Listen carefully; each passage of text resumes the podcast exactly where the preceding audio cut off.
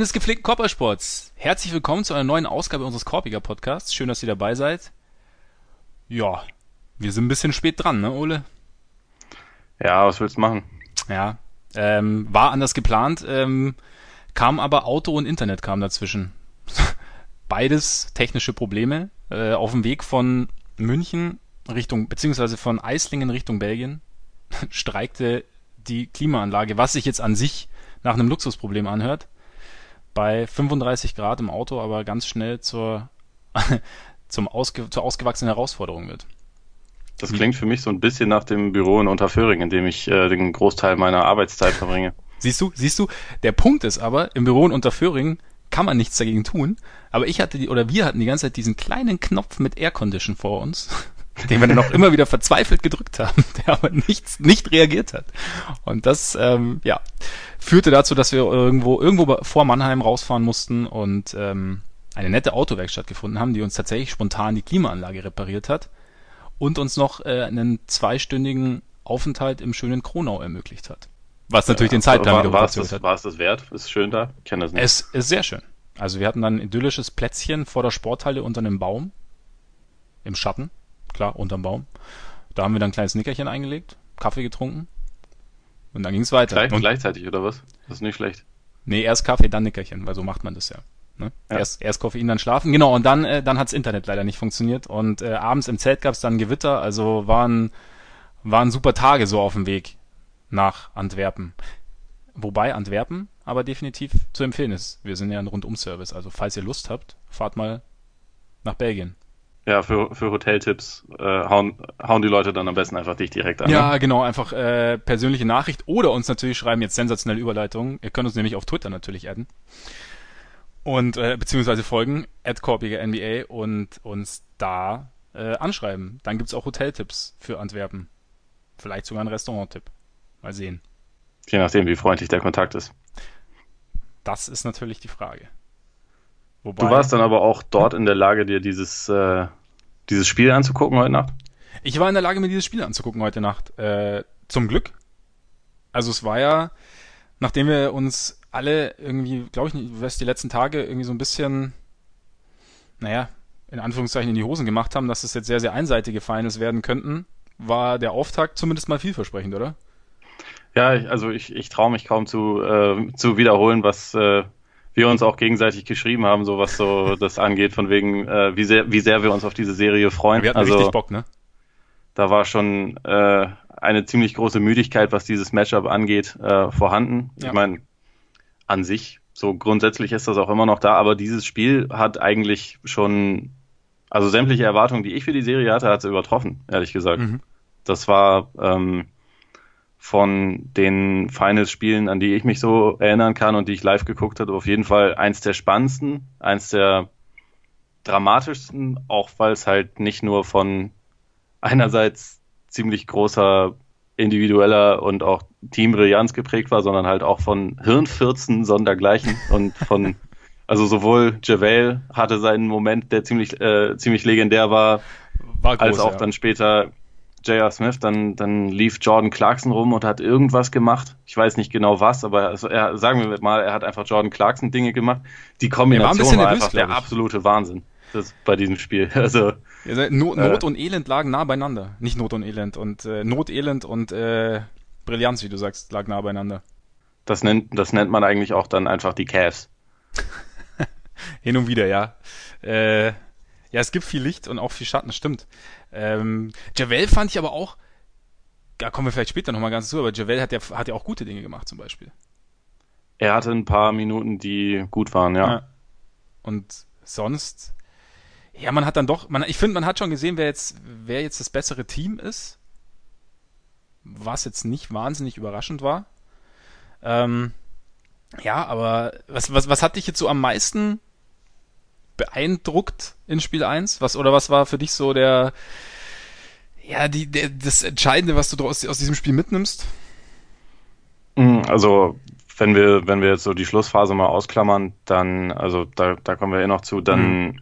einerseits so Thema Gameplan. Da hätte ich jetzt nicht erwartet, dass die Cavs ihren eigentlich wesentlich konsequenter umsetzen würden und also ehrlich gesagt besser vor, vorbereitet und seriöser wirkten als die Warriors. Mhm. Also im Sinne von, ähm, dass sie immer wieder halt versucht haben, am, am offensiven Brett halt äh, sich zweite Chancen zu erarbeiten und dadurch das, das Spieltempo grundsätzlich ein bisschen langsamer zu halten. Ich meine, was ja in gewisser Weise zu erwarten war, aber dass es so gut funktioniert hat, das hat mich etwas überrascht.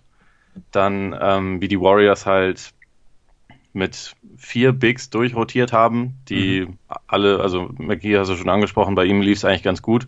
Die meiste Zeit auf der 5 hat Looney gespielt, das lief alles andere als gut. Also ich meine, der, der war ja in der Starting Five und es hat einfach nicht, nicht toll funktioniert. In ja. den Minuten war eigentlich grundsätzlich Cleveland immer das bessere Team. Ähm, und ja, also grundsätzlich hat mich einfach überrascht, mit was für einer ähm, mit was für einem Ehrgeiz und was für einem Selbstverständnis auch die Cavs angetreten sind. Also ich meine, wir haben ja alle wahrscheinlich diese, diese Finals-Bilanz in Spiel 1 von LeBron gesehen, der grundsätzlich in, in den mittlerweile neun Finalserien, in denen er aufgelaufen ist, mhm. ein einziges Mal das erste Spiel gewonnen hat. Was dann gegen die Mavs damals war. An die Serie erinnert sich vielleicht noch der eine oder andere. Vielleicht deshalb ähm, gewinnt er seither Spiel 1 nicht mehr. Und er hat ja selber in der, in der Serie gegen Boston, glaube ich, war es, hat er gesagt, dass Spiel 1 für ihn meistens so ein Feel-Out-Game ist, wo er sich so versucht, ein bisschen die, das gegnerische Team so ein bisschen zurechtzulegen und das deswegen bei ihm nicht unbedingt ungewohnt ist, dass er erst, das erste Spiel einer Serie verliert.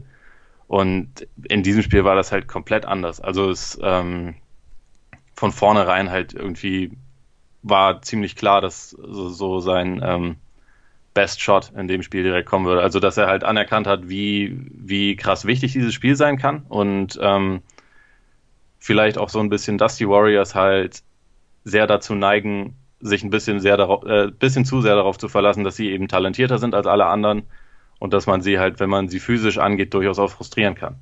Und ähm, eigentlich ist dieser Plan, also dieses Konzept, was die Cavs verfolgt haben, ziemlich gut aufgegangen oder eigentlich ziemlich perfekt fast.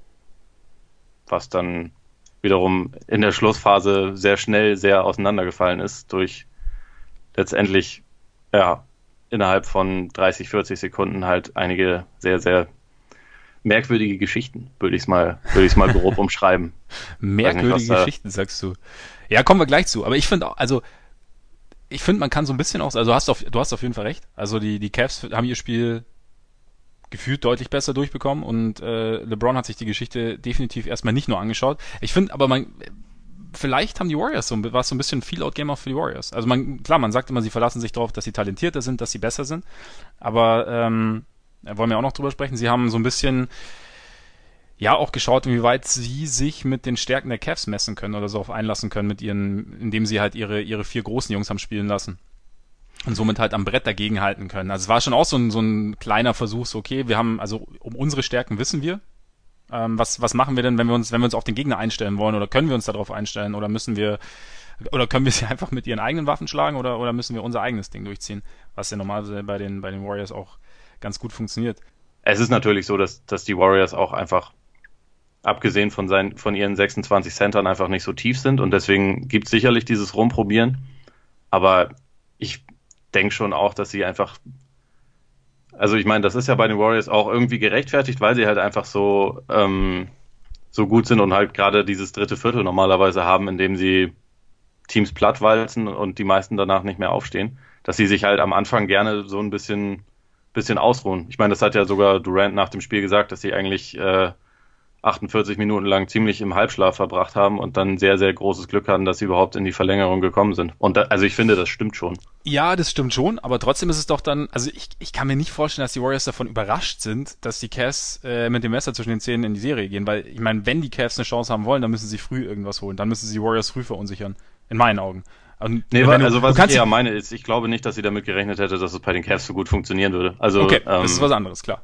Ja, klar. Klar, aber gut, aber du musst, aber trotzdem ist es ja auch so mal so ein, ja, es ist ja auch eine Art von, von, von, ja, sich in eine Serie reinfühlen, wenn ich, wenn ich, wenn ich entspannter in Anführungszeichen rangehe, finde ich. Also für, für mich war es jetzt so klar, wir haben, wir haben immer das Bild von den Warriors, gab es ja auch gegen die Rockets, dass sie erstmal irgendwie, dass, dass, dass sie eben aufgrund ihres Talents auch gar nicht so gezwungen sind, dieses äh, nochmal das Messer zwischen die Zähne zu nehmen, sondern irgendwie da ein bisschen, das alles ein bisschen entspannter wirkt und manchmal dann auch irgendwie ein bisschen, ein bisschen, ja, wie soll ich sagen, überheblich irgendwo vielleicht auch.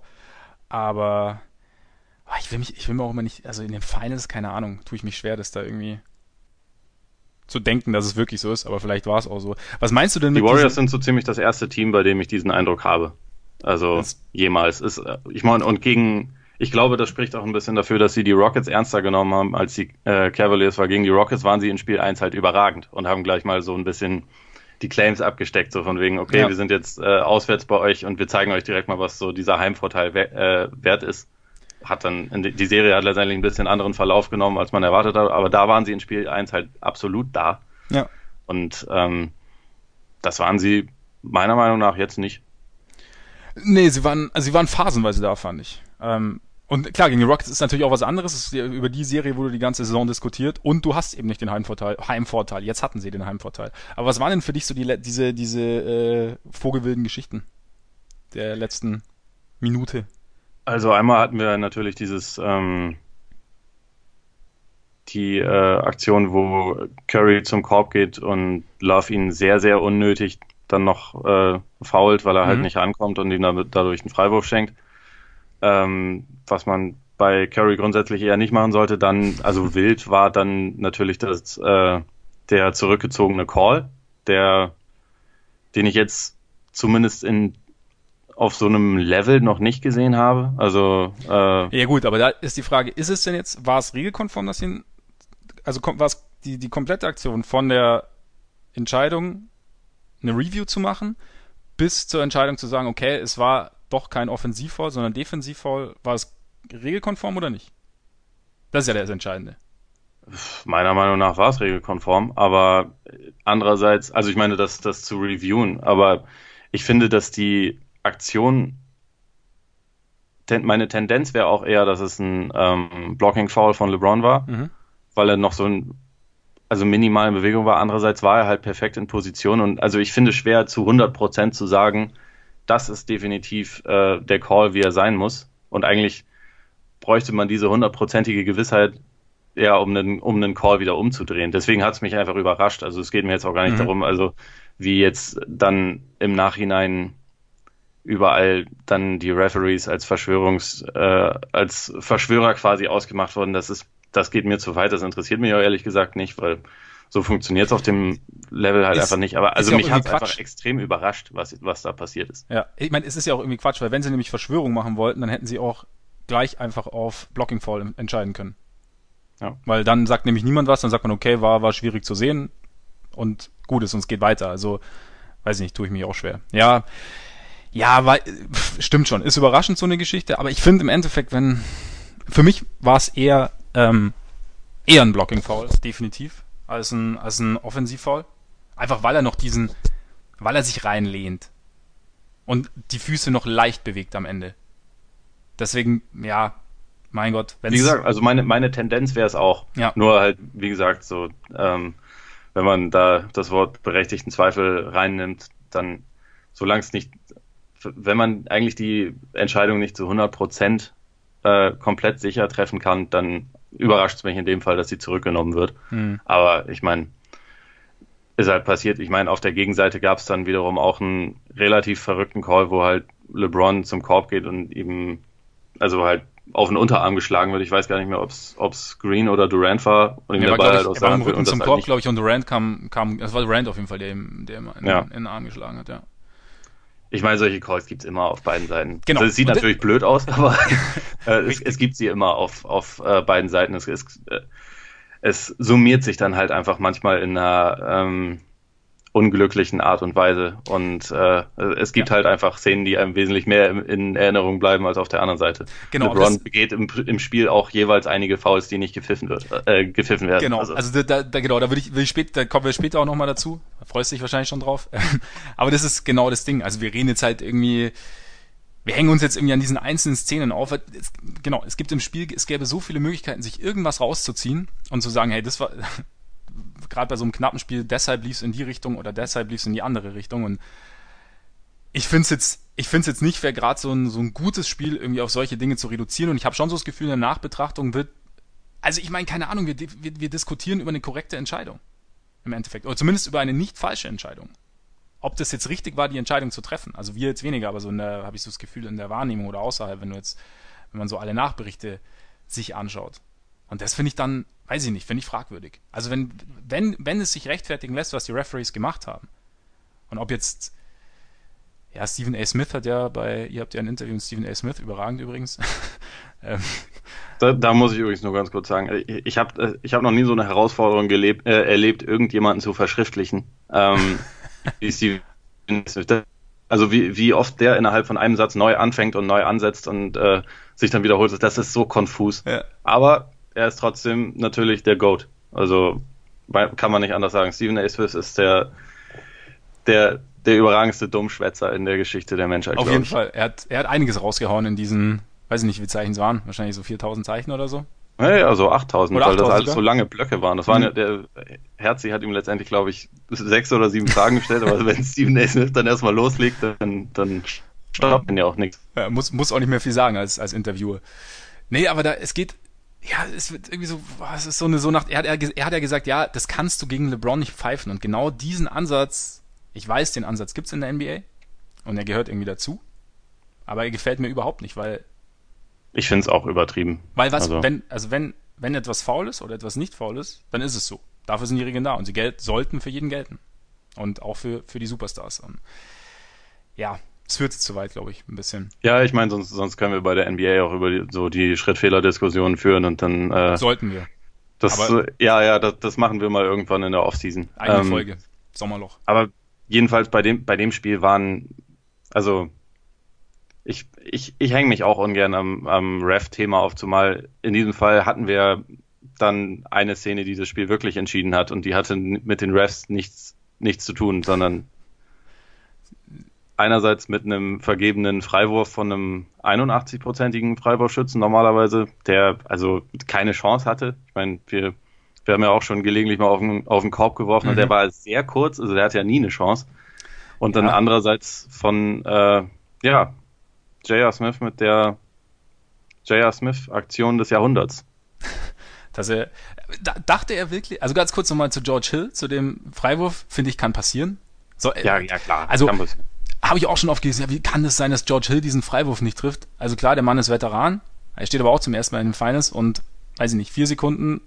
Das war jetzt nicht gerade ein äh, Allerweltswurf. Also, ja, also da, und es haben da schon ganz andere Leute Freiwürfe liegen lassen. Richtig, also das, auch die ganz großen. Auch, ja. Also, ja, also Kevin Durant hat ja, glaube ich, auch in, ähm, in Houston in Spiel 7-3 in Folge daneben gesetzt. Also es äh, eng war zwischenzeitlich. Also da finde ich, kann man irgendwie, da tut man George Hill Unrecht, wenn man da jetzt irgendwie anfängt.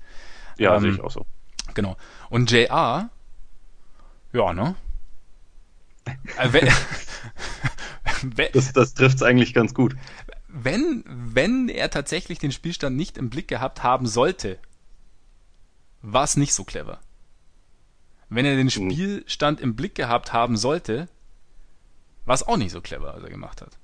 Ja, und also so, so oder so bei einer, bei einer Deadball-Situation, wo zwei Freiwürfe sind, und ich meine, es war doch sogar eine Auszeit zwischen den beiden Freiwürfen, oder, oder nicht? Ich bin mir nicht das ganz sicher, aber auf jeden Fall, es war eine Deadball-Situation und in den Finals äh, zwischen zwei Freiwürfen liegen normalerweise ungefähr 20 Minuten, die einfach da jemand rumsteht. Ist dir mal aufgefallen, wie lange die Auszeiten sind? Ich habe heute, also ja. ich habe mir das Spiel ehrlich ja, gesagt im, im, die waren, die sind alle dreieinhalb Minuten oder so, hatte ich das Gefühl.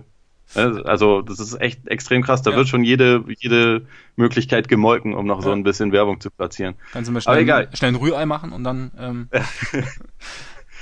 ja, das, das ist eine Sache, die man in der Zeit erledigen kann. Ja. Also die Aktion JR. von Smith, also ich meine, einerseits hat er sowas schon mal gebracht, andererseits kann man sich trotzdem ja einfach nur irgendwie fragen, wie, wie kann das in der Situation passieren, dass man nicht weiß, wie der Spielstand ist.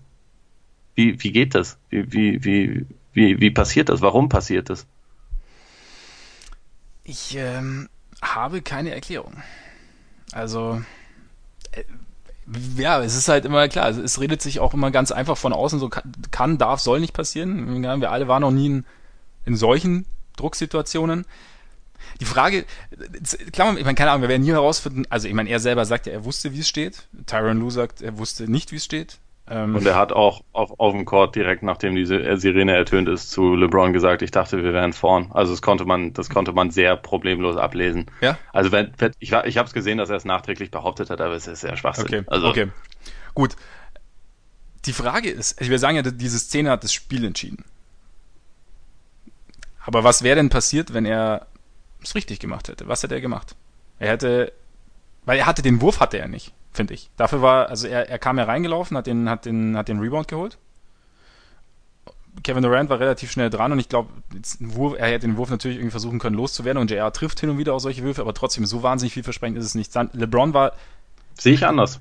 Direkt nach dem Offensive Rebound, wenn noch nichts sortiert ist und du direkt wieder hochsteigst, ist eigentlich die Aussicht, dass du triffst, ziemlich gut, selbst wenn da ein größerer Verteidiger ja, ist. Ja, aber, aber er war, aber er war nicht, er stand nicht so, er kam, er kam mit relativ hohem Speed und er stand nicht so, er hätte, also er hatte keine gute Wurfposition. Also er hätte, es war, es war kein, er wäre komplett außer, außer Balance gewesen. Füße hätten irgendwo hingezeigt. Das ist bei J.R. Smith jeder Wurf. Der hat noch nie einen Wurf mit perfekter Balance und perfekter ja, Ausrichtung. Nein, nein, nein, nicht, nicht perfekter Balance, aber das, aber meistens es, springt er seitwärts. Es wäre ein extrem schwieriger Wurf aber gewesen. Also es wäre kein, es wäre kein, es wäre jetzt kein, äh, kein Runner aus drei Metern gewesen oder kein, kein klassischer Putback in dem Sinne. Und er war, es war ja auch, ähm, weiß ich nicht, nicht, nicht zwei Meter, am, nicht direkt am Ring, sondern ein paar Meter weiter hinten. Ja, zweieinhalb Meter waren es dann vielleicht. Nee, Also ich, ich würde ich würd schon sagen, dass, dass die Aussichten ganz gut waren, um daraus was zu machen. Und also ich meine, wenn er dachte, ah, okay, da ist ja dieser Durant, der ist groß, mal lieber nicht, dann machst du halt einmal kurz äh, die Geste und nimmst eine Auszeit oder du spiel, spielst den Ball sofort raus an LeBron, der komplett blank draußen stand, weil er sich das Play von der Mittellinie aus angeschaut hat. Und es waren noch fünf Sekunden oder, oder 4,7 Sekunden auf der Uhr. Es wäre ganz gut Zeit gewesen und also, ich meine, du wirst mir ja zustimmen, dass die Aussicht, dass alles andere, was er hätte machen können, besser gewesen wäre als das, was er gemacht hat. Richtig, es wäre, es wäre alles andere wäre besser gewesen. Also einfach die Uhr runterlaufen zu lassen und dann George Hill eine Sekunde Verschluss anzuspielen, äh, der mittlerweile gut äh, eng verteidigt war. Definitiv keine optimale, keine optimale Entscheidung. Ich sag nur, es wäre, dass, es, dass das Spiel dann gewonnen oder dass die Cavs das Spiel dann gewonnen hätten, wenn er sich besser entschieden hätte, ist nicht gesagt. Nein, nicht zu 100 Prozent. Also, es war halt einfach. Die hätten eine ganz gute Chance gehabt, hätte ich mal behauptet. Sie aber hätten, ja, weil LeBron war auch nicht so lang offen. Also äh, die, der Closeout kam relativ schnell, fand ich. Klar, es ist LeBron und LeBron hat auch in dem Spiel den ein oder anderen Wurf getroffen. Er war ganz gut in Form. War ganz gut in Form, aber also trotzdem, also es ist dann auch immer noch was anderes. Der Wurf muss, der Wurf muss halt erstmal fallen. So, und ja, ja, natürlich. So. Man, man würde ihn nur im Idealfall gerne nehmen. Und ich würde schon sagen. Grundvoraussetzung, also, dass er fallen kann, ja. Selbst, selbst wenn er ihnen das Spiel nicht zu 100% verloren, äh, also selbst wenn sie das Spiel sonst nicht zu 100% gewonnen hätten, haben sie es deswegen zu 100% verloren, weil also in den in der Overtime hast du finde ich sofort gemerkt, dass da also dass das niemand von denen verdaut hatte und dass die alle alle komplett raus waren. Also was ich auch verstehen kann. Wie, wie sollst du innerhalb von drei Minuten, die da dann dazwischen liegen, äh, sagen, ja, und jetzt machen wir nochmal fünf Minuten und jetzt machen wir einfach nochmal alles genauso und diesmal, äh, diesmal bitte am Ende ohne Hirnfurz. So, ich glaube, das ist. Und also ich meine, Smith hat dann ja auch die komplette Overtime noch durchgespielt wieder, was dann auch irgendwie dann wieder die Situation der Cavs so ein kleines bisschen verdeutlicht, dass es halt nicht wahnsinnig Spiele, äh, viele Spieler sind, auf die, also die da das Vertrauen sowohl von Coaching-Staff als auch von, von LeBron dann haben. Und ähm, also ich, ich finde so die Energie ist schon extrem merklich aus dem Team gewichen durch diese Aktion, was auch, also wie gesagt, komplett verständlich ist, glaube ich. Ja, boah, ich weiß immer nicht. Sie hätten ja auch, sie hätten ja auch sagen können, jetzt erst recht. Wäre auch eine Reaktion gewesen. Also, du weißt, das ist aber, ich finde also, so, haben das ich so, so, so, so Psychologie aus der, ja, sie, ja, klar. Aber vielleicht haben auch die Warriors dann, dann, wie du auch vorher gesagt hast, dann richtig ernst gemacht. Also, es ist Die so, haben dann auch geil, geil gespielt, aber, also, ja. wie gesagt, es war, ich glaube, dass die psychologische Komponente da jetzt nicht unbedingt komplett äh, irrelevant ist. Nee, kann, kann gut sein. Also kann auch wirklich sein, dass du dann sagst, boah, wir, wir hätten es gehabt und wir haben es jetzt irgendwie aus der Hand gegeben. War ja auch damals, also dann noch bei den Spurs 2000, äh, 13, als ja. Ray Allen den dann getroffen hat und dann da, danach verge vergisst man ja ganz gern, gab es ja auch Overtime. Und da war ja. die Luft dann auch raus bei den Spurs, klar. Also kann, kann gut sein. Also es ist halt alles, es ist halt, sind halt so viele, so viele Konjunktive irgendwie. Dabei, hatte das Spiel einfach eigentlich ziemlich viele sehr, sehr coole, sehr interessante Fakten. Zum Beispiel, okay, das finde ich jetzt weniger cool, ich möchte, darf ich mich ganz kurz über Switches auslassen? ja, klar, hau raus. Also ich bin schon gespannt. Ja, ne? Ja, ich habe schon, also bei den Nachrichten, die du mir so geschickt hast, habe ich schon gemerkt, dass du irgendwie dadurch, dass du jetzt in Belgien bist, irgendwie zurück in den 90ern bist ja. und, äh, und eigentlich nur noch irgendwo vom Balkon runterschreist, dass genau. äh, die jungen Leute nicht so viel Krach machen sollen. Genau. Ich bin also am, deswegen bin, bin, ich sehr gespannt. Ich bin am Pöbeln und am Granteln. Das ja. ist, ist so meine Hauptaufgabe mittlerweile. und früher war alles besser. Früher wurde härter gespielt, härter verteidigt. Nein, Quatsch. Also, ja, das waren, das waren noch Männer. Das waren noch Männer, genau. Männerbasketball. Nee, im Endeffekt, was mich an dieser Switcherei nervt, ist nicht die Switcherei als solches, da muss man differenzieren. Aber dieses Switchen oben an der Birne gegen den Ballführenden finde ich mittlerweile fast albern. Also ich meine, dass ich mir, das haben wir ja auch schon während der Conference Finals ein paar Mal gesagt, dass ich mir so einfach, also wirklich komplett ohne Gegenwehr mein Wunschmatchup zusammenstellen kann als angreifendes Team. Also, ich weiß nicht, dann, also mir fehlt dann schon so ein bisschen dieses, klar, es kostet Energie, wenn ich versuche, um einen Block äh, oder mich durch einen Block durchzukämpfen, gehe ich, geh ich drunter, gehe ich drüber. Klar, also und, und es ist vielleicht auch ein bisschen mehr Konfusion, verstehe ich schon. Aber ich meine, im Endeffekt wird das, wird das alles irgendwann nur noch äh, n, n, zu einem zu einem Western Showdown und wer zuerst blinzelt, sprich wer zuerst im One-on-One -on -One nicht punktet, äh, ist dann so leicht im Nachteil. Also so so darauf läuft es im Endeffekt hinaus. Also die Warriors haben es am Anfang finde ich noch ein bisschen versucht, gerade wenn Kevin Looney auf dem Feld war, das also klar die die die äh, Cavs, was übrigens was übrigens anscheinend letztes Jahr gar nicht gemacht haben, habe ich irgendwo gelesen, äh, haben versucht Curry auf LeBron zu switchen klar. Und die, und die Warriors haben es dann mit Looney haben sie es äh, am Anfang halbwegs hinbekommen, dass es nicht immer funktioniert hat. Und dann am Ende war es aber halt immer, es war LeBron gegen Curry, LeBron gegen Curry, LeBron gegen Curry. Und es war aber halt immer, ja, keine Ahnung, ich meine, der Block war noch gar nicht da und, und Curry hatte schon übernommen. Also es war irgendwie, ich finde es, es ist einfach, es ist mir zu leicht. Es ist irgendwie, es, und dadurch, und dadurch passiert aber sonst nichts. Weil du dann halt nur, du machst, de, de, das, das angreifende Team macht das Feld breit, schaut, dass derjenige, der sein, sein Mismatch hat, möglichst viel Platz hat für seinen Drive, fertig ist die Offense. Ja, also es ist irgendwie komisch, dass so die, ähm, die heutige Ära so mit Pace und Space und, und positionslosen Spielern irgendwie jetzt so dieses, dieses Ausmaß erreicht hat, dass äh, letztendlich auf dem höchsten Level, dass dann nur noch darum geht, okay, wo ist die eine Schwachstelle oder so die am ehesten noch eine Schwachstelle in der gegnerischen Defense und da das provozieren wir jetzt die ganze Zeit mit dem Ballhändler, den wir haben. Ja. Und das ist die ganze Zeit und das ist die ganze Zeit. Und also ich finde es ja lustig, dass die Warriors mittlerweile auch ziemlich viel so spielen, weil sie halt eigentlich, also weil da ja durchaus andere Möglichkeiten drin sind und wenn sie am besten spielen, dann spielen sie auch nicht so. Mhm. Aber selbst sie gehen ja mittlerweile häufig diesen Weg. Also sie haben sich von den Rockets ja auch total darauf, ähm, so ein bisschen darauf äh, bringen lassen. Ja.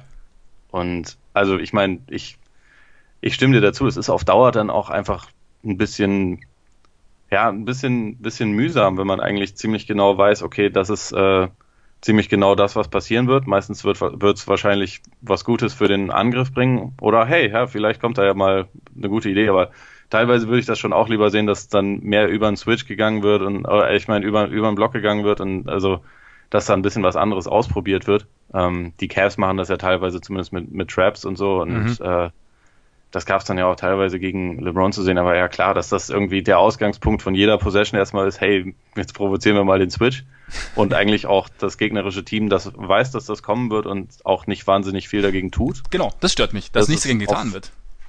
Ja, ja, ja, kann ich verstehen. Ich, ich, ich finde es auch teilweise etwas, etwas ulkig zu sehen. Also, weil man dann letztendlich doch wieder bei sehr, sehr, sehr viel äh, 1 gegen 1 ankommt, mhm. was ja eigentlich nicht unbedingt das ist, was, äh, also wofür man so die Pace- und Space-Ära, wenn man das so nennen will, ähm, eigentlich, eigentlich kennt.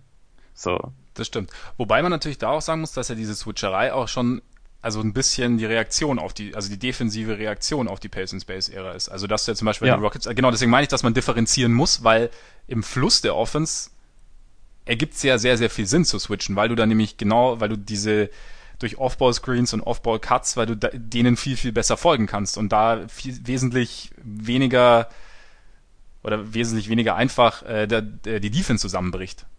Weil einfach, wenn genau, du wenn du es gut kommunizierst. Und deswegen so, so kam es ja und da macht es auch Sinn, aber ich finde halt oben am Ballführer ist es irgendwie, müsste, keine Ahnung, vielleicht kann man, überlegst ja Tom Thibodeau irgendwas oder irgendjemand, irgendwas, was man da machen kann, damit es das, damit es wieder etwas ansehnlicher ist. Das Mittel ist das, was die äh, Celtics machen, indem sie sich halt irgendwann nur noch Leute zwischen ähm, zwischen 2,2 Meter zwei und 2,8 Meter acht, äh, aufs, aufs Feld stellen, wo es dann halt einfach wirklich keine Rolle spielt. Die können dann switchen und es gibt halt kein Mismatch. Das ist ja im Prinzip die Idealvorstellung. Mhm. Ich weiß nicht, ob das jemals so, so richtig realistisch ist, dass das jemals passieren wird. Also, dass es ein Team gibt, wo eigentlich keine defensive Schwachstelle mehr drin ist. Aber ich meine, das ist der Grund, warum die Celtics, tut mir leid, ich muss da nochmal ganz kurz über eine Lanze brechen äh, für die jungen Kelten. Jungen ähm, Kelten. Ja, ich wollte sie nicht halt, ansprechen, ich wusste nicht, ob du schon bereit Jahren, bist. Entschuldigung. Ja, dass, dass sie halt in den letzten Jahren sich halt dann auf äh, Leute wie Brown oder Tatum an drei konzentriert haben und nicht, also und weshalb sie halt auch Tatum als ihren absoluten Wunschspieler erklärt haben und nicht falls, weil das halt in dieses offensiv wie defensiv äh, positionslose Spiel halt perfekt ja. reinpasst. Aber das ist ja auch, ich meine, es wird auf dem Flügel funktioniert das wunderbar, aber sobald Kyrie auf dem Feld ist, weißt du, was passiert, ne? Ist dann wieder eine andere Aus äh, Herausforderung. Aber ich meine, das wissen wir auch letztendlich. Ist Kyrie dann auch wieder ein Spieler, auf den das andere Team halt auch keine ideale Antwort haben wird. Und letztendlich Richtig, schlägt ja. gut, gute Offense immer noch gute Defense. Ja. ja, das stimmt. Also zumindest so, wie heute gespielt wird mit den, ähm, mit den Regeln, die halt gibt, weil die die Offense natürlich schon bevorzugen. Also da braucht man sich ja nichts vormachen. Ja, auf jeden Fall. Was jetzt irgendwie die Warriors nicht gerade oder den Warriors nicht so wirklich entgegenkam, war, äh, ist die, die, die Rebound-Stärke der Cavs. Also es war ja wieder, also wir, wir haben es ja am Anfang kurz gesagt, sie haben es versucht zu kontern, durch, indem sie, ich glaube, bis auf Pachulia all ihre Big Men haben spielen lassen. Ähm, und trotzdem scheinen die Cavs da einfach das bessere Spielermaterial zu haben, um am Brett zu arbeiten. Also gerade mit Love Thompson und, und auch Larry Nance, der eigentlich, fand ich, zwischenzeitlich einen ziemlich guten Job gemacht hat. Nance hat ein gutes Spiel gemacht, das, das äh, ist mir auch aufgefallen.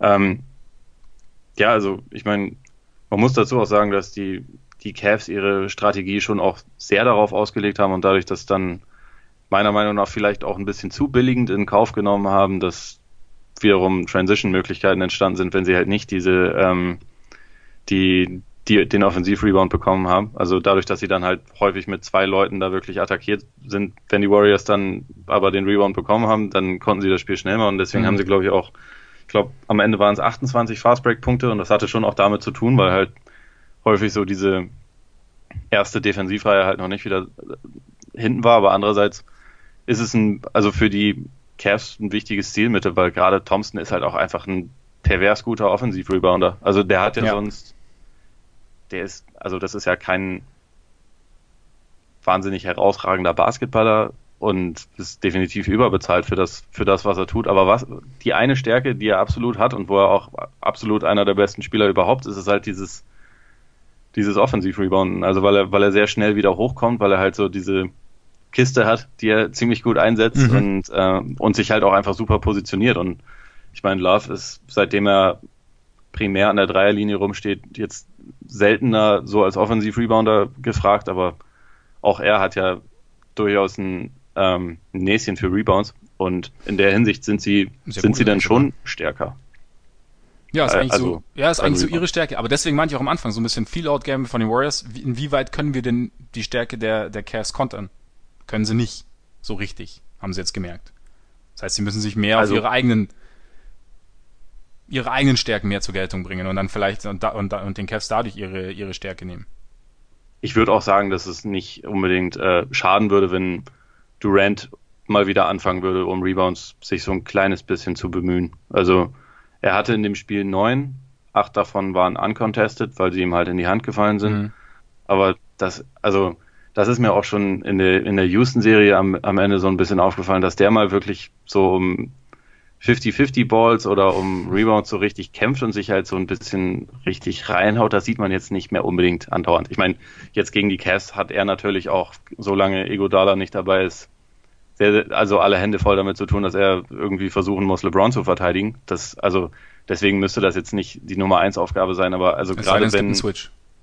Es sei denn, es gibt einen Switch, den es ja sowieso gibt, ja. aber gerade wenn ähm, Iggy zurückkommt und Durant dann vielleicht auch mal nicht die ganze Zeit neben dem dann, dann sollte der meiner Meinung nach bei den Rebounds schon auch eine etwas größere Rolle spielen, weil er ist letztendlich immer der größte Mensch auf dem Feld. Ja. Und der, also für seine Größe beweglich und schnellste. Ja. Also jeder, der ähnlich groß ist wie er, kommt ein bisschen langsamer daher. Wobei JaVale McGee sensationell gut auf den Beinen war gegen LeBron. Ja. Also war, war eine der eine der besten Defensi Defensivsequenzen, die ich seit langem gesehen habe.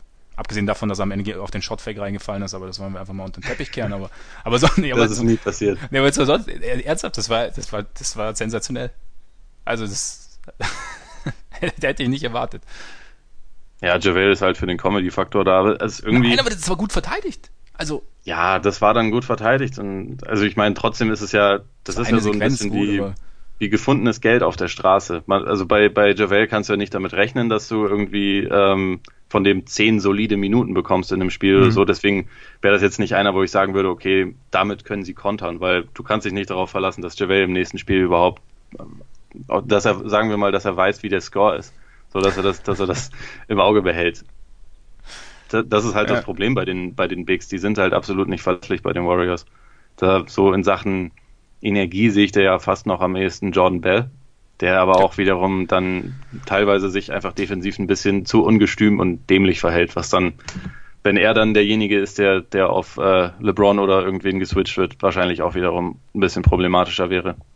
Ja, er ist halt ein Rookie. Merkt man schon auch, finde ich. Wobei, also ich finde, die Ansätze ja. sind gut. Ich habe äh, mir ein bisschen den Cash Considerations hinterher getrauert.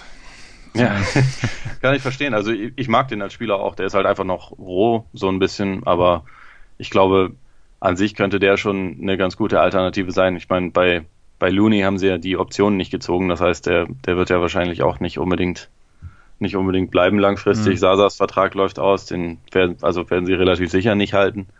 JaVale hat ja auch nur einen Minimalvertrag, also gerade auf der großen Position ist es einfach so, dass die Warriors diese Saison keine tolle Lösung haben. Ja.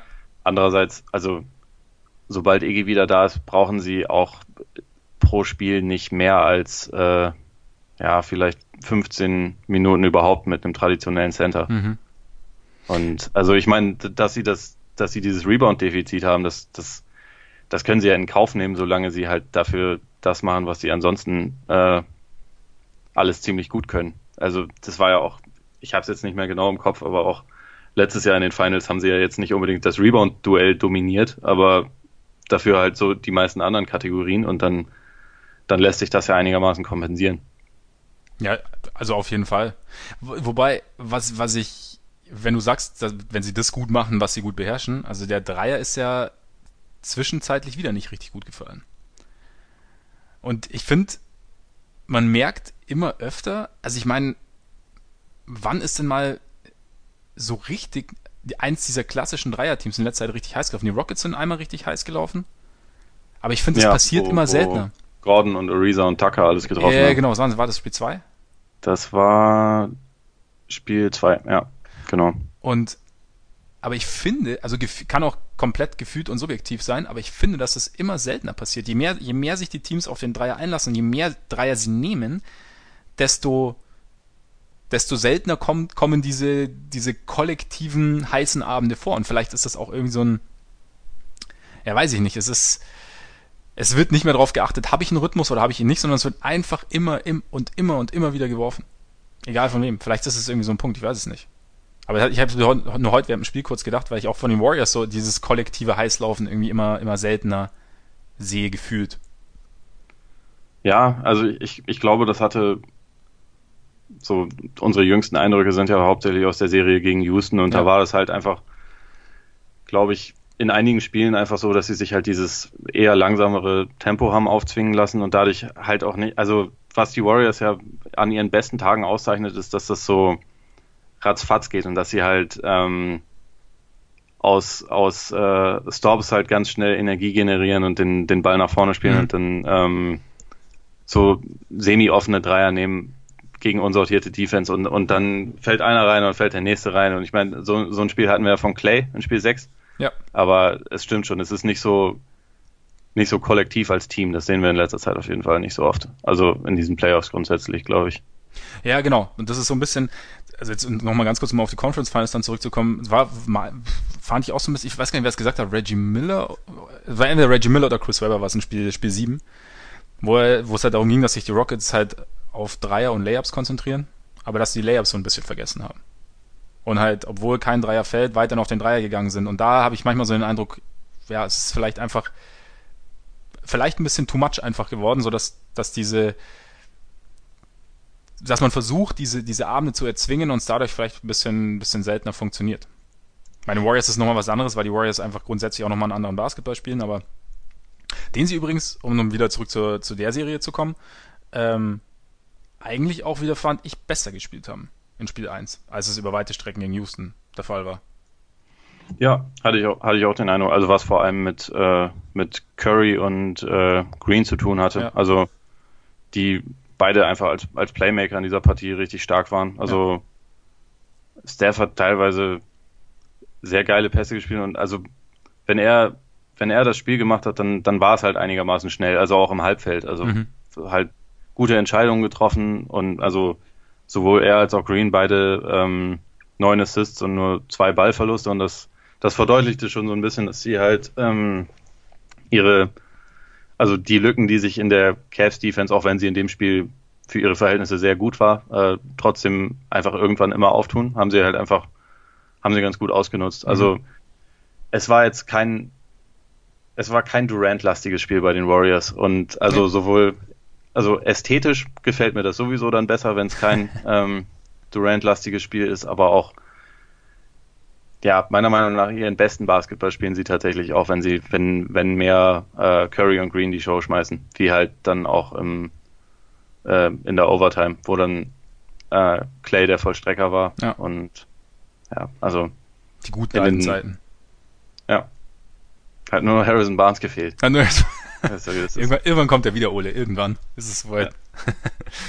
nee, aber fand ich auch, also, hat irgendwie, also ich fand vor allem Curry hat sehr, sehr boah, fokussiert und vor allem kontrolliert gespielt.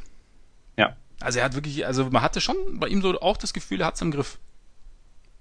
Und auch hat das, hat das Spiel im Griff. Also so hat so irgendwie so ein, hat, er, er wirkte auch wieder besser, finde ich. Vielleicht auch, äh, weiß ich nicht, rein, rein subjektiv, aber ich finde, äh, irgendwie hat er so ein, er hat sich so ein bisschen in die Playoffs reingespielt mittlerweile. Hatte ich jetzt zumindest in Spiel 1 den Eindruck. Kann natürlich jetzt auch ganz schnell wieder anders laufen, aber ähm, ja, hat mir, hat mir gut gefallen irgendwie. Ja, ich finde, also da bei Curry finde ich es mittlerweile ein bisschen anstrengend, dass wir irgendwie alle immer, wenn er ein gutes Spiel haben, äh, wenn er ein gutes Spiel hat, dass äh, alle sagen, ja, jetzt ist er wieder der Alte und wenn er dann, äh, wenn es dann nicht läuft, ah ja, der Knöchel, das ist schon bitter, das macht ihm schon zu schaffen. Aber ich würde dir zustimmen. Ich glaube, der ist mittlerweile äh, vertrauter zumindest seinem, seinem Körper wieder mehr. Mhm. Und ja, das muss ich er jetzt halt einfach mal bestätigen. Und ich finde, es ist, also es muss dann auch andererseits, wenn er nächstes Spiel Kacke spielt, dann möchte ich eigentlich trotzdem auch nichts mehr von der Verletzung hören, weil dann ist er halt einfach. Dann ist er halt schlecht. Ja, muss auch mal okay sein. Muss auch mal okay sein, auf jeden Fall. Nee, aber ich fand, also dieses so selbstverständlich, wie er jetzt gespielt hat, habe ich ihn, habe ich ihn jetzt so noch nicht wahrgenommen seitdem er wieder zurück ist. Also gerade auch gegen die Rockets nicht. Also klar, da kam dann mal irgendwie so, da ist dann der Wurf mal gefallen, aber ich fand jetzt, er hat, er hat irgendwie aggressiver gewirkt, mit mehr Selbstvertrauen. Und er hat auch sein, dieses eine Play, das ich echt gern sehe, hat er oft gespielt, wo er äh, diesen Hand, wo er in die Ecke dribbelt oder zieht, den Handoff gibt und dann direkt weiter ähm, wieder ganz in die Ecke geht und dann den, den Ball zugespielt bekommt und seinen. Dafür, dafür bräuchte es mal einen Namen. Ja. Da spielt er mit Jordan Bell ziemlich viel. Mit John, genau. Kann auch mal sein, der dass meistens, Jordan Bell. Der meistens dann auch den, den Verteidiger sechs Meter aus dem, aus dem Bild schiebt. ja, genau. Also das, Kiste da, raus und. Äh, also auch so illegal, wie es nur irgendwie geht, aber irgendwie, irgendwie haut's oft hin und ja, also das Play ist halt absolut tödlich. Also das, äh, dafür braucht es wirklich einen Namen. Hast du einen Vorschlag? Habe ich einen Vorschlag? Ähm, Nee, du? Die Zecke aus der Ecke. Die, Zecke aus der Ecke. Was eigentlich nicht, nicht nett ist, aber was halt nur mit dem, äh, mit dem Reim ist. Tut mir leid, nein, wir, wir, wir überlegen uns was ja, Besseres. Wir sollten uns was überlegen. Es ist jetzt, äh, wir hatten lange keine Hausaufgaben, das ist jetzt unsere Hausaufgabe für nächste Woche, dass wir für dieses Play einen gebührenden Namen finden, würde ich sagen. Ja. Bist du dabei? Ja. Gut. Machen wir.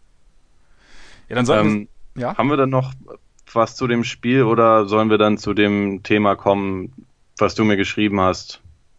Was habe ich geschrieben? Du, dass du der Meinung bist, dass LeBron eigentlich genauso ist wie Russell Westbrook. Nein, nein, nicht genauso, nicht genauso gut wie Russell Westbrook. nein. Und ich habe hab ich auch nichts gesagt. Ja. Nein, ich habe das, ähm, ich habe das ja letzte Woche schon mal irgendwie gesagt. Äh, das soll, das soll übrigens überhaupt nicht despektierlich klingen und ich, also ich muss jetzt sehr, ich muss jetzt sehr, sehr aufpassen, wie ich diese ganze Geschichte formuliere, weil keine Ahnung, ob irgendwo, äh, es könnte sein, dass meine Beliebtheitswerte, sofern sie überhaupt vorhanden sind, rapide in den Keller rauschen, wenn ich, wenn ich die falsche, die falschen Worte will. Nein, es soll auf gar, ich möchte auf gar keinen Fall A, nicht LeBrons Leistung schmälern. Ich möchte B, äh, B ist für mich LeBron sowohl der beste Spieler der Liga als auch der mit Abstand beste Spieler der Playoffs bis jetzt. Also das steht für mich außer Frage. Und wie gesagt, dieser, dieser Westbrook-Vergleich soll nicht, soll nicht despektierlich klingen. Ich habe es mir nur heute auch mal wieder gedacht. Äh, mir hat ähm, ein, guter Spätzle, der eigentlich sich kaum mit Basketball beschäftigt, äh, hat mir hat, hat sich das hat sich Spiel 1 angeschaut und äh, hat mir dann geschrieben, ja, also war er war erstmal erfahren super und ähm, war dann hat auch gesagt, wie, wie unfassbar LeBron ist, aber er hat gesagt und dann hat er geschrieben, ja, aber es ist ja irgendwie schon eine One-Man-Show. Also er bräuchte irgendwie noch so ein, zwei, mit denen er ähm, die ihm helfen können, denen er aber auch vertraut, weil irgendwie die anderen stehen halt nur rum, also ich, das ist kein Zitat, also das ist jetzt nur, nur sinngemäß, die anderen stehen ja im Prinzip nur rum und ähm, bekommen dann nach zehn Minuten dann irgendwie mal den Ball und sollen dann halt irgendwas machen und da wird's dann werden sie natürlich, dann sind sie natürlich kalt und dann sind dann fast äh, erschrecken fast, wenn sie dann mal einen Ball bekommen. Nehmen wir mal an, wir hätten jetzt so diese, also klar, es ist jetzt natürlich jemand, der jetzt nicht viel Basketball guckt, aber gerade da finde ich es irgendwie interessant. Und ähm, natürlich haben wir, haben wir dieses Narrativ irgendwie in den Playoffs das hängt bei mir auch ein bisschen damit zusammen, wenn mir dieses Narrativ einfach mittlerweile brutal auf den Sack geht. Wie scheiße die Cavs sind. Also ich hab's echt satt, nach jedem, nach jedem Spiel wieder zu hören, wie schlecht denn dieses Supporting Cast ist. Weil mir, mir versaut es so ein bisschen die Playoffs. Irgendwie wird es immer, immer das Gleiche. Immer wird da wieder, wird da wieder äh, aus der Kiste gegraben, hier Jordan Clarkson kann nix, äh, der kann nix, der kann nix. Ähm, genau, und deswegen fand ich es mal ganz interessant, weil das ist ja genau das, was wir letztes, was, was du und ich auch immer, wenn wir, wenn wir äh, letztes Jahr über die, über die Thunder gesprochen haben, äh, was wir Westbrook so ein bisschen zugeschrieben haben. So dass er halt den Laden schmeißt und dass halt irgendwie niemand anders so seinen Rhythmus finden kann. Und natürlich, nochmal, natürlich läuft es bei LeBron auf einem komplett anderen Level ab. Und natürlich setzt LeBron auch in meinen Augen seine Mitspieler deutlich besser ein als Westbrook und spielt LeBron auch deutlich besser als Westbrook. Aber ich finde die Parallele durch welche Begleitumstände auch immer, eine Parallele, finde ich, kann, kann man sich schon aus den Fingern saugen, wenn man möchte. Darum, das war so der, der Aufhänger für das Ganze. Das klingt für mich ehrlich gesagt schon ziemlich nach aus den Fingern saugen, wenn ich ehrlich bin. Also einfach, weil ich es auf dem Level nicht, nicht fair finde, weil ähm, einerseits nein, nein, LeBron warte, warte, auch schon, nein, nein, nein, nein, nee, warte ganz kurz, lass mich das kurz sagen. Es soll, es soll LeBron, es soll LeBrons Leistung nicht schmälern. Es soll nicht, es soll nicht. Aber tut's ja. Nein, warum? Damit würde ich ja sagen, dass ich finde, finde ja auch Westbrook. Ich finde nur, er hat, er hat sich halt jetzt, er hat sich jetzt ein eine Art, er, er spielt halt eine andere Art Basketball, als man ihm vielleicht früher zugeschrieben hätte. Aber es soll, es ist jetzt einfach nur, aber ich meine, er, es, es ist sehr auf ihn zentriert. Und ich habe auch vor ja, ein paar Wochen schon mal und ich habe auch schon ein paar Wochen schon mal gesagt, vielleicht könnte man es besser machen, indem man mehr Fluss reinbringt. Das weiß ich halt nicht. Also und also aus dem Grund finde ich es halt auch nicht fair, weil ich glaube, LeBron wäre sehr dankbar, wenn er äh, Steven Adams hätte oder irgendeinen, also Paul George über, über den brauchen wir gar nicht reden, aber auch einen Andre Roberson, einfach weil er bei dem in jedem Spiel weiß, was er bekommt. Das ist ja für mich das große Problem mit diesem Cavs Supporting Cast und deswegen finde ich ehrlich gesagt auch okay, dass der als äh, nicht gut dargestellt wird. Ab, wer spielt denn, ähm, wer spielt bei den Cavs abgesehen von LeBron denn gute, konstante Playoffs? Das ist für mich eigentlich das entscheidende Thema, weil da fallen dir einfach nicht so viele ein. Natürlich sind die nicht alle völlig talentlos und scheiße und sind nicht alle irgendwelche dahergelaufenen äh, Hausmeister, die jetzt da irgendwie kurzfristig engagiert ja, wurden, um genau, da mitzuspielen. Aber genau, aber da, da in die Richtung geht's ja manchmal. Und das finde ich einfach, finde ich auch ein bisschen, finde ich ihnen gegenüber auch ein bisschen respektlos. Das, das hat so ein bisschen halt verselbstständigt. daran, dass es, also, dass sie teilweise halt einfach sehr schlecht auftreten und nicht verlässlich sind. Sie sind, du, da hast du absolut recht, sie sind definitiv weniger ich finde jetzt Roberson, finde ich jetzt, boah, ja, defensiv auf jeden Fall. Und ja, was kriegst du offensiv von ihm? Wenn es gut läuft, trifft er den Dreier aus Eck. Also finde ich jetzt, das ist jetzt für mich nicht das Optimalbeispiel. Gut, habe ich jetzt auch ein bisschen Cherrypicking für mich betrieben. Ähm, aber wie soll ich sagen, also wenn ich zum Beispiel, wenn ich mir, wo es mir immer so ein bisschen, ja, weh tut, ist übertrieben, aber so, zum Beispiel Kevin Love finde ich, weiß ich nicht, kann auch sein, dass ich mich da täusche, aber bei Kevin Love denke ich mir schon, dass da irgendwie mehr möglich wäre, wenn man, ich meine, du hast vorher selber gesagt, der Kevin Love steht ja mittlerweile mehr in der Ecke. Ähm, wir haben vor den, vor den Conference Finals haben wir darüber gesprochen, wie, wie ähm, Love und, und Kyle Korver so ein bisschen ihr, ihr eigenes Off-Ball-Spielchen betreiben. Ich, ich einfach und, nicht, ich überlege mir einfach nur, ob es irgendwie Möglichkeiten gäbe, dieses Team, das sicherlich deutlich weniger talentiert ist als die Warriors, das sicherlich auch nicht über einen, einen riesigen Talentepool verfügt, aber ob es nicht möglich wäre, die, das Talent, das irgendwo vorhanden ist, irgendwie anders zu nutzen. Ich weiß es nicht, keine Ahnung. Also es ist einfach, aber äh, gerade, also findest du, dass Kevin Love für dich optimal eingesetzt wird? Ich finde, bei Kevin Love ist das äh, Thema Warriors ein sehr schwieriges, weil, also, das haben wir jetzt seit mittlerweile äh, vier Jahren das Thema, dass man immer sagt, ja, hey, der muss auch mal in den Post gehen und muss auch, aber das hat einfach historisch nie gut funktioniert. Also gegen Draymond Green hat er absolut gar kein Mismatch. Das ist ein absolutes Gerücht. Und er ist da im Post, also ich meine, klar, wenn man da seine 26 Switches äh, produziert hat und er da dann mal das Mismatch hat, dann soll man das ruhig nutzen. Also das wird ja, finde ich, teilweise auch genutzt. Aber ansonsten ist er in der Serie meiner Meinung nach wahrscheinlich am besten, wenn er wenn er Pick and Rolls mit LeBron läuft und dann halt, also beziehungsweise besser gesagt äh, Pick and Pops läuft.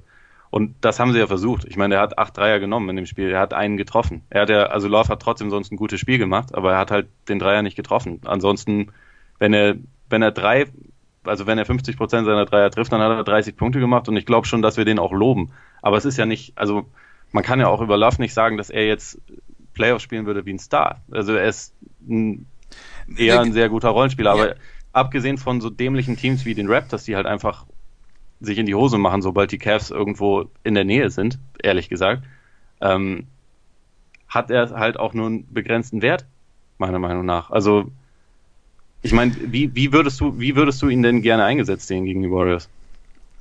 Ich würde, ich weiß nicht, ob ich, jetzt, ob ich jetzt auf dieses eine Matchup komplett äh, runterbrechen würde, weil ich meine, es ist dann schwierig, es ist, es ist ja ein, ein, ein Prozess, der jetzt über die, über einen längeren Zeitraum irgendwie stattfindet. Ich meine, wie stelle ich mein Team ein? Und das natürlich ist dieses Team sehr, sehr LeBron fokussiert. Ich habe zum Beispiel bei Love, ja, keine Ahnung, diesen Minnesota Love wird es vielleicht nie, oder den wird es nie wieder geben, denke ich. Ähm, und vielleicht ist, vielleicht war das auch ein klassisches, ja, Bad Team, Good Stats Guy Ding. Kann ja ich glaube eher, dass sich halt Defense seitdem weiterentwickelt hat. Also, auch das sind andere ja. Konzepte. Ich meine, wir reden über diese ganzen vielseitigen Leute und er hat halt einfach nicht die, krassen Größenvorteile oder Kräftevorteile. Ich meine, natürlich hat er gewisse Stärken, aber er ist halt jetzt dann auch nicht so athletisch. Und also wenn, wenn da dann jemand wie Tatum ist, be beispielsweise um den zu verteidigen, natürlich ist Love schwerer als der und auch so ein bisschen cleverer, aber es ist ja nicht so, dass es halt mhm. diese diese ähm, krassen idealen Mismatches für ihn da noch gibt. Und also man kann von mir aus auch, also wenn LeBron dann mal auf der Bank sitzt, was er in dem Spiel sogar einige Minuten getan hat, ich war überrascht. Er hat, glaube ich, sechs Minuten Pause bekommen in der ja, regulär, regulären Spielzeit. Sie haben ihn sogar 7-5 während seiner ersten Pause, haben sie sogar den Vorsprung ausgebaut tatsächlich.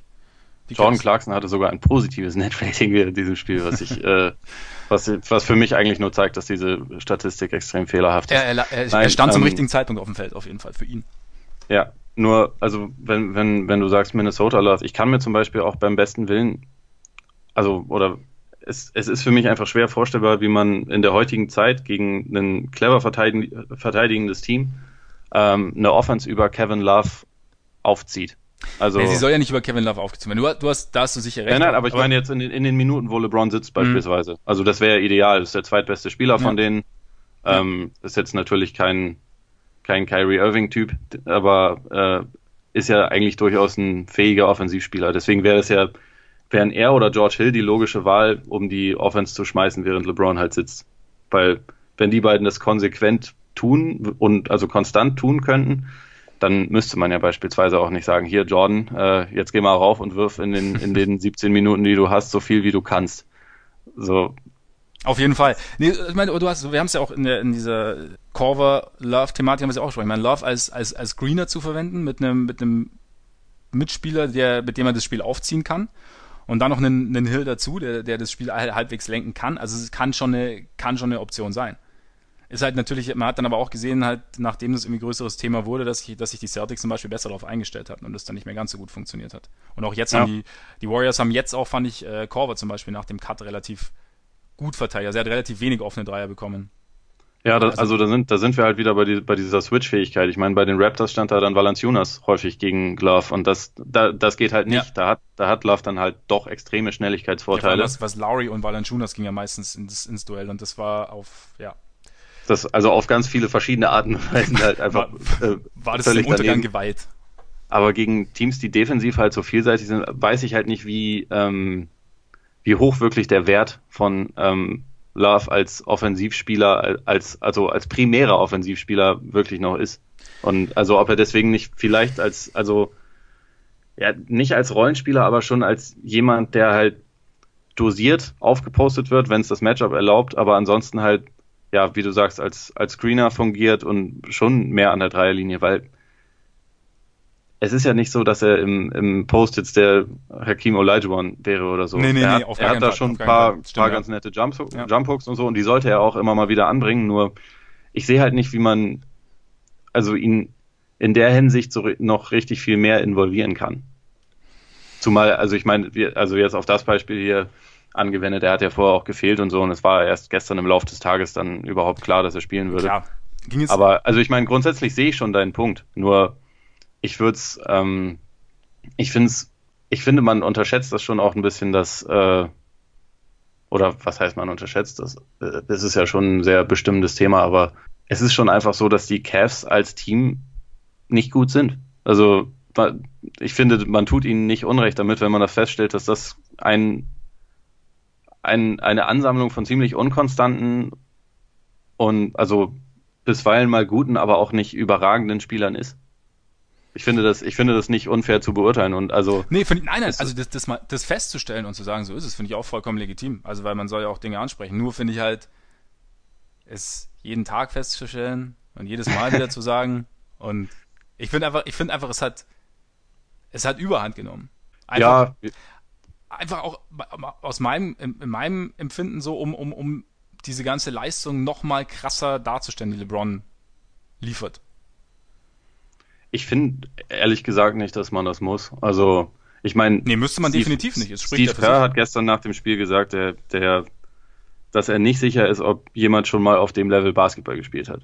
So, Steve Kerr hat jetzt keine Verpflichtung dazu, das zu machen. Er ist der gegnerische Coach und mit dem anderen, der in dieser unsäglichen Debatte immer wieder rumschwirrt, äh, nee, nee, um die, um die Debatte zusammengespielt. Um die Debatte geht's mir ich, ich, ich, find, ich finde auch nicht, dass das irgendwie, ja, weiß ich nicht. Na, natürlich ist, ist es viel, aber es ist halt auch einfach so, dass das individuell einfach brutal starke Playoffs sind. Also ist es definitiv? so auch noch nicht wirklich gesehene Playoffs, meiner Meinung nach. Also auf der, auf der Art, also mit, mit so einem, mit so einem Team. Nee, auf, definitiv. Das, also das, äh, da, da widerspreche ich dir gar nicht. Aber da sind wir wieder an dem Punkt. LeBron klar, um den LeBron hat Erfolg und um diesen Erfolg zu ermöglichen, muss er alles alleine machen und dadurch und, de, und das gepaart mit seinem übermäßigen Talent erlaubt diese Leistungen. Also ich glaube, wenn jetzt LeBron, also ihm kommt's, es klingt jetzt blöd, aber ihm kommt es ein bisschen zugute, dass er so ein schlechtes Team hat, weil er sich komplett austoben kann. Im Endeffekt. Klar, ich sage jetzt nicht, dass er das, dass er jetzt total, dass er es total cool findet, dass er äh, als zigfacher Underdog in die Finals geht und äh, die Finals im Normalfall nicht gewinnen wird und seine eigenen Stats auf, äh, und nur weil er jetzt gute Stats auflegt. Aber sein, die, diese Ausgangslage ermöglicht ihm diese historischen Leistungen. Sehe ich anders. Also weil Warum? 2016 war sein Team ja nicht gerade schlecht, da war, lief da noch Kyrie rum und äh, J.R. Smith war besser als er ja. jetzt ist und also sie haben den Titel ja geholt und da hat er doch trotzdem, also da war er in den Finals ja nicht schlechter. Da war das einfach nur so, dass er, dass er da war es einfach nur so, dass er sich vorher nicht in jeder Runde völlig austoben musste, weil, also, da war über die ersten drei Runden sogar Kyrie, glaube ich, in jeder Serie der Topscorer und ich bin mir ziemlich sicher, dass LeBron das lieber wäre, wenn er das so hätte und er nicht, also. ich sage nicht, dass er, dass er das gern hätte. Ich sage nur, dass diese, die jetzige Konstellation, in der er einfach eben nicht diesen Kyrie neben sich hat, der dann mal über weite Strecken der Topscorer sein kann, dass ihm diese jetzige Konstellation halt gepaart mit seinem Können diese Leistungen ermöglicht. Ja, nee, da, da, da kommen wir nicht auf einen grünen Zweig. Okay, dazu würde ich abschließend nur sagen, dass der, also, dass halt kein anderer Spieler sein Team dann so weit bringen würde. Und deswegen wiederum ich das auch okay, also ich das deswegen auch für absolut besonders halte, weil es gab schon viele nicht so tolle Teams, in denen halt ein Superstar war und äh, so ziemlich alles selber geschmissen hat und so weit gekommen sind sie in der Regel nicht. Oder sind sie grundsätzlich, glaube ich, noch nicht. Ja, deswegen, ja gut, aber deswegen ist ja LeBron auch LeBron. Also deswegen, ja. also wie gesagt, ich wollte nicht die Leistung schmeren, ich mir hat einfach nur was, mir persönlich war es zu viel, vielleicht habe ich mich auch ein bisschen verzettelt, aber mir persönlich, teilweise, ich finde es anstrengend, immer wieder zu lesen, wie scheiße alle sind außer ihm. Weil, ich, weil, nee, weil, also, weil mir da irgendwie ein bisschen so die, die, das, das. Nennen wir es lieber inkonstant, dann ist es okay. Genau. Schauen wir mal, was er noch so gewinnt. Meinst du, er gewinnt noch ein Spiel? Ja, also mein, mein Tipp vor der Serie waren äh, Warriors in 5, ähm, weil ich mir gedacht habe, also ein Sweep glaube ich nicht, weil LeBron letztendlich, glaube ich, dafür so ein bisschen zu stolz ist, dass er, als dass er einen Sweep kassieren würde und die Warriors andererseits auch, wie gesagt, ein bisschen zu sehr dieses frustrierende ähm, Überlegenheitsgefühl haben. Dieses Spiel hat mich jetzt tatsächlich sehr überrascht und also ich glaube, das wäre letztendlich die Chance gewesen, um eine echte Serie draus zu machen. Also eine, die vielleicht sogar ein bisschen länger geht. Mhm. Ähm, das ist jetzt nicht passiert. Von daher, ja, ich bleib bei meinem Tipp. Also, ich, also Warriors in 5 sehe ich immer noch so. Und also wahrscheinlich gewinnen die Cavs dann äh, eins ihrer beiden Heimspiele, ja, Spiel 3 oder 4, weil ich, ich denke mal, die Warriors werden in, in Spiel 2 auch anders auftreten. Also erwarte ich ehrlich gesagt schon Statement eine Steigerung, so. gerade von Durant, der einfach nicht gut war in dem Spiel. Ja, ne? Hat irgendwie, sah, sah auch als ein bisschen erzwungen aus, fand ich im, in der ersten Halbzeit ja. gerade. Also es kam dann irgendwann. Ja, ich, ich, ich schwank tatsächlich auch zwischen 4 und 5. Mach ich mal 4, damit wir nicht das gleiche tippen. Na, ist okay. Oder? Ich meine, ja. ich kann dich sowieso nicht mehr einholen, oder? Kann ich dich noch einholen? Ich bin mir gerade nicht sicher. Ich, ich, ich, äh, werd, ich werde das gleich mal kurz nachprüfen. Mhm. Ich muss hier erstmal rausfinden, was wir in der, in der letzten Serie getippt haben. Den Osten haben wir beide falsch, ne? Weil da hat keiner gesagt, Cavs sind 7. Ja. Aber du hast Warriors in 7 getippt. Ha! Ja. Reicht trotzdem nicht.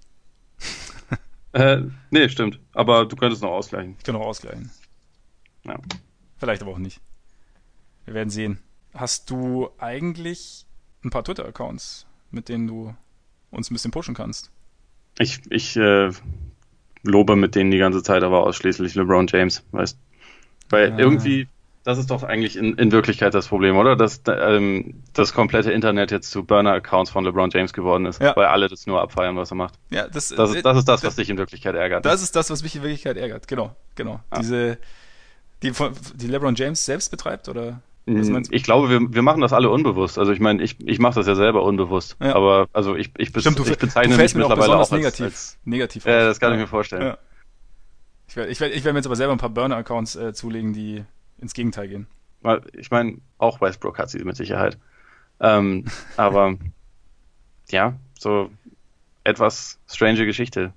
Man, also man, man sollte auf jeden Fall vorsichtig sein, oder? Also ich denke, ja. du solltest auch versuchen, ähm, nicht äh, irgendwelche Nummern zu hinterlegen, an, anhand derer sich dann vielleicht noch irgendwas feststellen lässt. Also diese Geschichte da in Philadelphia ist doch etwas. Sie ist, sie ist. Hast du, hast du, Hast du sowas Vergleichbares irgendwie schon mal, äh, also fällt dir da abgesehen von Durant, der aus Versehen mit seinen Burner-Accounts sich selbst äh, abgefeiert und OKC in die Scheiße gehauen hat, ja. aber also so auf einem Team-Level von einem von einem Team offiziellen 52-jährig ist er, glaube ich, mhm. zweimaliger äh, Executive of the Year. Ähm, jetzt bald dann ehemaliger Executive, Executive of the Year bei den, bei, bei den, den Sixers. Sixers. Ja, habe ich jetzt so äh, noch nicht mitbekommen. Wie, wie fix ist es denn, dass es wirklich so ist? Fix ist es nicht. Also es, es scheint jetzt, also in, in dieser Untersuchung, die von den Sixers über irgendeine äh, Anwaltskanzlei eingeleitet wurde, ist anscheinend aktuell der äh, laut Zach Lowe und, äh, und Woj der primäre Verdacht, dass es die Frau von Brian Colangelo. Ja, es gibt doch da wohl irgendwie tatsächlich diese Nummern, also genau, Nummern, die lassen die sich dahin zurückverfolgen. Ja, genau. Also, was heißt, die lassen sich dahin zurückverfolgen, aber ähm, die enden auf, auf eine Nummer, die sie auf jeden Fall hat. Äh, und ja, wie, wie weit, wie genau da ermittelt wird und also wie inwieweit die Twitter-Detektive da mit reingespielt haben, das weiß ich, äh, weiß ich natürlich nicht. Ja. Ich, bin, ich bin auch mal sehr gespannt, wie es weitergeht. Aber ich meine, so oder so kann man sich halt relativ sicher sein, dass es von innerhalb der Sixers-Organisation irgendwie sein muss, weil ja doch sehr pikante Inhalte da teilweise ähm, verbreitet wurden, die man auch eigentlich nur innerhalb von einem relativ kleinen Kreis wissen kann. Also es das? müsste dann eigentlich ja jemand sein, der seit kurzem nicht mehr dort arbeitet, oder es müsste oder es müsste halt jemand sein, der aktuell dort arbeitet. Und du meinst so ja, Geschichten wie das, dass der Jalil Okafor Trade wegen mangels mangels Fitness nicht durchgegangen ist oder solche Geschichten.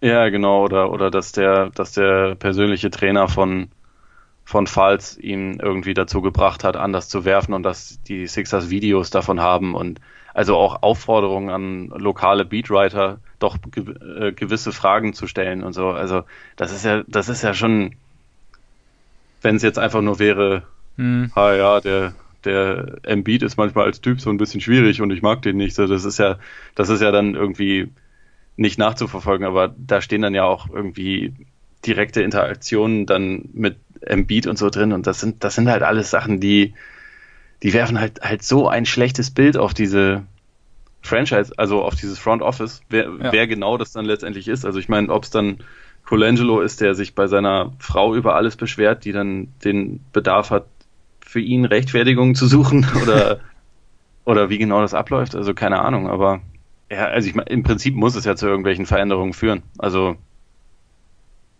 ich, ich denke, dass die, dass die Tage äh, von Colangelo da im Front Office wahrscheinlich gezählt sind. Wenn er damit was zu tun hat, dann. Ja, und ich meine, auch, auch sonst scheint ja irgendwie dieses Front Office so ein kleines bisschen Saustall zu sein. Also ich weiß nicht, ob dann die, ähm, die Besitzer sagen, ja, gut, vielleicht müssen wir, müssen wir hier irgendwie grundsätzlich was verändern. Ja. Kann ja sein. Und also laut diesem Bericht zumindest wäre das so, wenn es irgendwie aus dem Bekanntenkreis oder halt seine seine Frau ist von Colangelo und er nichts davon weiß, dass die Sixers dann halt trotzdem sagen würden, okay, ist uns egal, du bist trotzdem raus, weil offensichtlich hast du dann Sachen erzählt, die du auch nicht erzählen darfst. Und ja, genau. Also, da hast Klar. du dann halt Pech gehabt. Ja, es ist es ist schon, es ist schon eine geile Story, ja, die Social Media, ne? Eigentlich beweist das nur das, was was wir alle wissen sollten, dass wir uns unbedingt von Social Media fernhalten sollten. Ja, und dass das Internet halt auch nicht vergisst und man immer irgendwie eine gewisse Spur hinterlässt, die dann ja doch. Und dass nichts anonym bleibt im Internet. Ja, das ist halt auch das Problem. An, an alle Twitter-Eier da draußen. man, man kann euch sehen. Man kann ja, ich meine, die wesentlich witzigeren Fälle sind ja die, wo die Leute dann vergessen, von ihrem äh, öffentlichen auf äh, so einen Burner-Account zu switchen, wie es halt Durant hatte oder wie es auch äh, Skip Bayless mal hatte, wo er äh, unter irgend, irgendwas von Skip Bayless gepostet hat. You're the man, Skip. das auch schon ziemlich legendär war. Also da, da gab es sogar einige. Aber jetzt die Art und Weise, es wäre ja, es wäre ja einfach nur lustig, wenn es nicht andererseits auch wirklich ein bisschen, ja, so schon ein ziemlich schlechtes Bild äh, einfach auf ihn werfen würde. Oder also oder auf die, die Franchise, weiß ich nicht, auf, auf das Front Office einfach. Ja, also ich meine, das sind natürlich Dinge, die niemals, niemals passieren dürfen. Und er als, als äh, Chef der ganzen Geschichte sollte A, entweder nicht dafür, nicht selbst so ein äh, so Zeug in die Welt setzt oder B, dafür sorgen, dass es niemand in die Welt setzt. Das stimmt schon.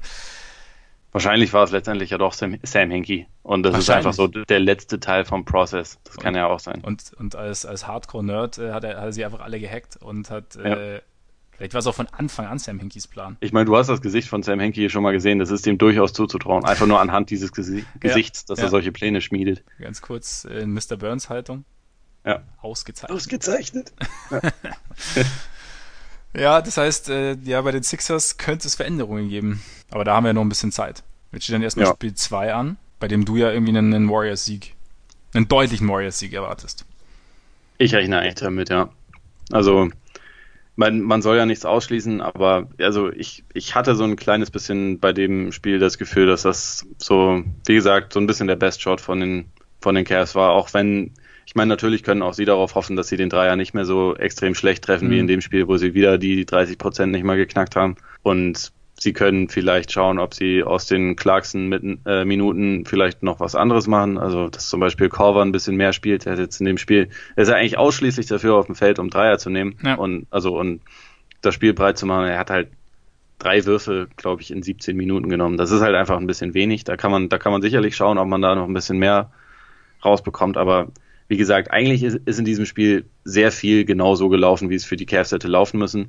Es hat am Ende dann trotzdem nicht geklappt, wegen letztendlich einer oder mehreren Aktionen, die einfach nicht so gelaufen sind, wie sie hätten laufen müssen am Ende. Inklusive einer echt einfach nur ganz schön hirnverbrannten Aktion.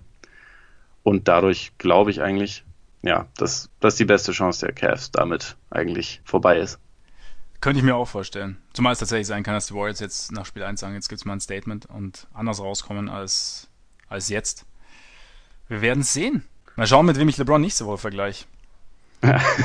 Dann würde ich sagen, war's das für heute. Ich muss jetzt auch mal ins Bett. Muss ins Bett? Ja. Ich muss mir noch äh, ein bisschen Antwerpen anschauen, dass ich äh, wenigstens äh, ein paar gute Restauranttipps geben kann. In diesem Sinne würde ich sagen, schön, dass ihr dabei wart, schön, dass ihr zugehört habt. Vergesst nicht, ihr könnt uns eine Rezension auf iTunes hinterlassen. Ihr könnt uns bei Twitter folgen, at Korbiger NBA, Korbiger mit. AI. Exakt. Ähm, Sauber. Addet uns bei Facebook. Schreibt uns auch gerne, wenn ihr irgendwas, wenn ihr was wissen wollt, wenn ihr denkt, äh, gewisse Dinge sollten anders laufen. Und hoffentlich hören wir uns dann nächste Woche wieder. In diesem Sinne, genießt euren Tag, euren Abend, euren Morgen, genießt die Finals und bis bald. Reingehauen. Reingehauen.